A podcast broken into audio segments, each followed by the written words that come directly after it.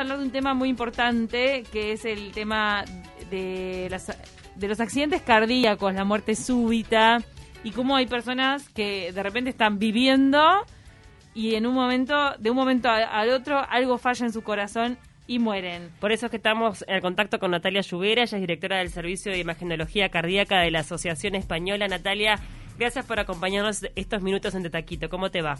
Hola, ¿qué tal? Buen día, ¿cómo están? Muy bien. Lluveras, eh, este tema se puso sobre la mesa después de que murió el jugador uruguayo, bueno, apodado el Bola Lima, y también el eh, un jugador danés tuvo un accidente cardíaco en la cancha, luego lo revivieron. Él se llama Christian Eriksen. Fueron casos diferentes, ¿no? ¿Eran distintas afecciones?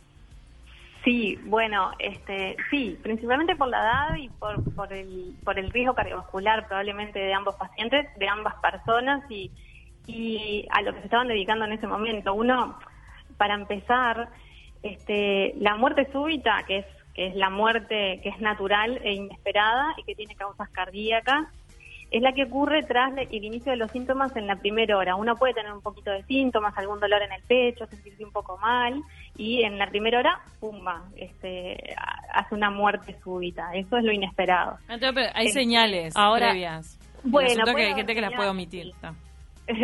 puede haber señales, ¿cómo no? Hay gente que puede omitir alguna señal, pero sí, hay, veces que hay señales. Eh, la, la causa más común de muerte súbita es la enfermedad coronaria la enfermedad coronaria es cuando a uno se le depositan placas de colesterol en la pared de las arterias, que son las arterias que nos dan la sangre al corazón, que cuando se accidentan ese acúmulo de colesterol que tenemos en la pared de la arteria, ocluye la arteria generando un infarto, un coagulito que genera un infarto. La causa más frecuente de muerte súbita a determinadas edades, mayores, por ejemplo, de 35 años, es el infarto este, o el accidente de placa, que le llamamos los cardiólogos. Entonces, puede haber un poco, unos síntomas previos a la muerte súbita. Hay otras personas que no tienen ningún síntoma, pero sí los puede haber, ¿cómo no? Cuando uno piensa en muerte súbita, bueno, por un lado, eh, piensa también a veces en los bebés, porque sabemos que hay como un riesgo de muerte súbita en, en, los bebés, eh, sobre todo menores de seis meses, por lo que tengo entendido. Y después este también se da de manera eh, más frecuente en los adolescentes o en jóvenes de veintipocos años cuéntanos un poco cómo se explican estas dos situaciones. Las causas de muerte súbita son diferentes dependiendo de la edad de la persona. Hmm. Primero, la muerte súbita en edades tempranas no es una no es algo muy frecuente, ¿no? Hmm. No, no es extremadamente frecuente. Lo que pasa es que cuando sucede es eh, tiene una sonoridad mediática muy importante. Claro, es impactante. Duda. Exacto, es impactante, sin duda alguna. En las edades tempranas, las causas más frecuentes son alteraciones eléctricas del corazón o enfermedades del músculo cardíaco que uno nace con ellas. ¿sí? Bien. Por ejemplo, las que, que se denominan CHOI, ¿no? Por ejemplo, el CHOI es la miocardiopatía hipertrófica, es un engrosamiento del músculo cardíaco porque nacemos con una alteración genética que nos hace que el músculo cardíaco se engruese. Las personas que tienen esa condición pueden tener más riesgo de muerte súbita, sí, hay que eh, hacer una evaluación del riesgo de muerte súbita de las personas que tienen miocardiopatía hipertrófica. Eso es, eso es una de las causas. Otras causas son la enfermedad eléctrica del corazón, que eso lo descubrimos con un electrocardiograma, por ejemplo. Eso se da más en niños y en adolescentes. ¿Y en, el caso de los bebés? En los bebés también, la, la, parte eléctrica es la que está más vinculable a la muerte súbita. Bien. Eh, Ahora, en las personas eh, adultas, la causa más frecuente es la enfermedad coronaria. Entonces, lo que uno tiene que atacar son todos los factores de riesgo que nos llevan a tener enfermedad coronaria. Y ahí es donde uno tiene que conocer sus números, conocer su perfil lipídico, conocer cómo está el colesterol, cómo está la glicemia, cómo está, si es hipertenso o no. Entonces, atacando estos factores de riesgo, uno disminuye la probabilidad de tener un infarto y disminuye la probabilidad de tener una muerte súbita de origen cardíaco. ¿Cada cuánto se tienen que hacer estos testeos y conocer los números? Conocer los números y es recomendable que uno los, los conozca seriadamente, ¿no? Que haga una valoración de su riesgo este, con eh, exámenes paraclínicos de rutina, que son los exámenes de sangre para conocer sus números, y por lo menos cada uno, dos, tres años, dependiendo del riesgo de pacientes, se deberían de repetir. ¿El riesgo del paciente está vinculado también con lo genético? O sea, con que vos tengas antecedentes de, familiares. Exactamente, importan muchísimo los antecedentes familiares, importa si algún, tu padre, madre, tíos tuvieran enfermedad precozmente o tuvieron conocimiento de alguna enfermedad este, que tenía riesgo de muerte súbita, porque ahí el, eh, los estudios van a ser dirigidos a buscar si esa persona tiene esa misma enfermedad. Una cosa es uno saber que su, su abuelo tuvo una miocardiopatía hipertrófica, entonces habría que buscarlo. Y otra cosa es saber sí, mi padre tuvo a los 45 años un infarto, que eso es precoz. Entonces tengo que conocer en ese caso mi colesterol, por ejemplo.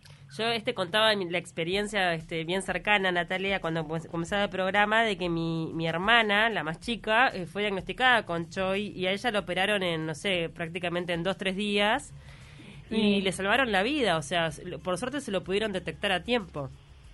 Exactamente, la miocardiopatía hipertrófica tiene una prevalencia bastante elevada en la población este, y, uno puede tener eh, sospecha de la misma cuando hay antecedentes familiares sin lugar a dudas, cuando hay algún síntoma vinculado a esfuerzos también. Claro, en el caso de ella fue por cansancio. electrocardiograma, claro, en la realización del electrocardiograma uno puede tener pistas de que podría haber una miocardiopatía hipertrófica que se termina diagnosticando con ecocardiografía eh, en la mayoría de los casos o inclusive la necesidad de otros estudios más este, más sofisticados, como podría ser una resonancia cardíaca. Pero eso se va viendo dependiendo del paciente individualizado. Ahora, ¿qué tan importante es el técnico en, en, al momento de, hacer una, un ecocardiograma? ¿Qué tan importante es el técnico? Bueno, la ecocardiografía es este, técnico dependiente sin lugar a dudas. Este, porque las imágenes las obtenemos dependiendo de, cómo las aspiramos, ¿no? Entonces es, es, es, es importante sin duda eh, la especialización en ese sentido para, para obtener un estudio de calidad. Este, eso, eso sin lugar a dudas. ¿Impacta la pandemia y la vuelta a la actividad física? Hay gente que de repente está fuera de, de training. De entrenamiento. Sí. Sí, pues, sí, sin duda. Este, sin duda que la pandemia nos ha hecho más sedentarios. Este, lo importante es reconocer si nosotros somos personas activas y que nuestro riesgo es, es, bajo, por lo que hablamos, ¿no? Porque no tenemos antecedentes, porque conocemos nuestros números, porque ya hemos sido evaluados en nuestro riesgo cardiovascular. Entonces ahí el, el, establecimiento de una nueva rutina de actividad física no, no debería de por qué tener restricciones. Ahora, si somos por ejemplo, papi fútbol, ¿no? Aquellas, aquellas personas que, que no hacen ejercicio físico y un domingo se juntan a, a, jugar al fútbol como si no hubiera un mañana ahí y, fueron sedentarios toda su vida y no conocen sus números, ahí la recomendación es que una una evaluación del riesgo para dirigir un poco si es necesario hacer otro tipo de estudios para tener una seguridad en, en el inicio de deportes de, de alta intensidad, ¿no? Claro, o sea, también eh, lo bueno sería antes de hacer una actividad, sobre todo a determinada edad, hacerte un chequeo. A determinada edad, y a determinada edad, y, exactamente, y si nunca hicimos ningún tipo de ejercicio y queremos empezar a hacer ejercicios intensos, este, no, sin lugar a dudas. Eso para, para la vida en general, independientemente del, del ejercicio, ¿no? Es, es importante que cuando nosotros crecemos, eh, el riesgo viene dado por la edad también y por el sexo, pero es muy importante conocer este, lo que hablamos de nuestros números para que para que si hay que tratar alguna situación se trate previamente. ¿Qué tan cierto es, y mira lo, que te voy a tirar, este, el hecho de eh, el Viagra como un posible causal de, de infartos? Porque se esfuerza mucho más. Hay como una leyenda urbana que se repite cada vez. como que la persona se esfuerza mucho más de lo que realmente su cuerpo podría, porque, bueno, obviamente. Sí, pero eso es así. En realidad, lo que lo que está vinculado en Yara es que hay vasodilatación, o sea, las arterias se dilatan y eso hace que baje mucho la presión arterial. Entonces, el tema es que en relación al Viagra, lo que el paciente, la persona que va a consumir, tiene que saber es que no puede consumir otros fármacos cardiológicos que a veces se consumen este, que te aumenten la probabilidad de que baje bruscamente la presión. Principalmente uno que es este, los nitritos, el vasodilatador que te ponen abajo de la lengua cuando uno tiene dolor en el pecho. Bien. ¿Entienden la diferencia? el, el, tema es la combinación entonces. El tema es esa combinación, pero esa combinación particular eh, no, no ni con antihipertensivos ni con otros vasodilatadores. Solamente con, eso el, hombre tiene que tener precaución. O sea, si el, la persona consumió Viagra y justo tiene en estas 24 horas un dolor en el pecho, consulta la emergencia y la emergencia le va a poner una patita debajo de la lengua que se llama conducir, tiene que decir, ojo que yo consumí Viagra en estas últimas 24 horas. Pero por esa razón, nada más. ¿Pero vos has presenciado casos extremos de gente que está al borde de la muerte o que ha visto la muerte por el tema de consumo de Viagra y la interacción con otros medicamentos? No. No. No, no. No. Eh, hablemos del cardiocentro, porque lo que tiene la española también es un cardiocentro que se armó a medida para deportistas amateurs con un chequeo absolutamente completo.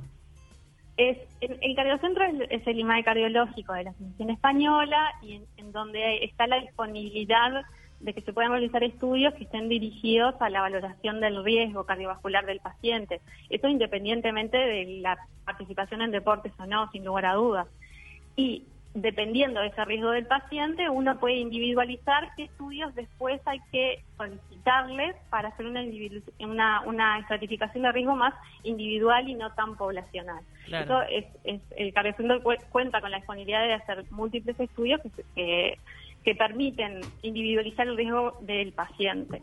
Entonces, este, como para ir pasando en limpio, por un lado está lo que tiene que ver con medicina, medicina preventiva, que tiene que ver obviamente con una, tener una buena calidad de vida, con hacer este un deporte adecuado a tu edad y a tus condiciones físicas, la, la, buena alimentación, o sea, no hay mucha magia, ahí es lo que todos sabemos. No, no hay magia, no hay magia, es, lo que todo el mundo sabe y y tiene que, actuar en consecuencia. y, por otro también hacerte los chequeos necesarios, sobre todo cuando hay antecedentes o, bueno, ya tenés determinada edad y es necesario eh, ver cómo está funcionando el corazón. Exactamente, exactamente. Esa es la forma de prevenir la muerte súbita. Cuando y la otra forma de evitarla es evitando que se produzca cuando ya una persona la tiene. Entonces también es súper importante el conocimiento de las medidas de reanimación básica. Eso sin lugar a dudas, porque los primeros minutos de una muerte súbita es en donde se juega la probabilidad de éxito de que ese, ese paciente no evolucione a una muerte definitiva. Totalmente. Entonces, este, sí. Sí, decime. No, que en el caso de la Eurocopa lograron revivirlo. Sin duda. Lo agarraron justo a tiempo. es fundamental.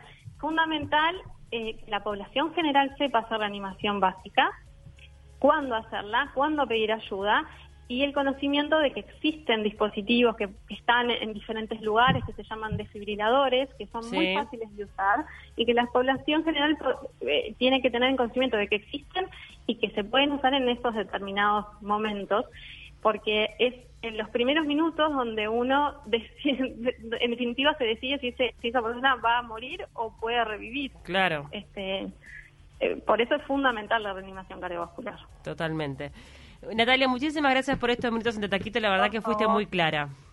Bueno, muchas gracias a ustedes. Te mandamos un abrazo grande. Te agradecemos.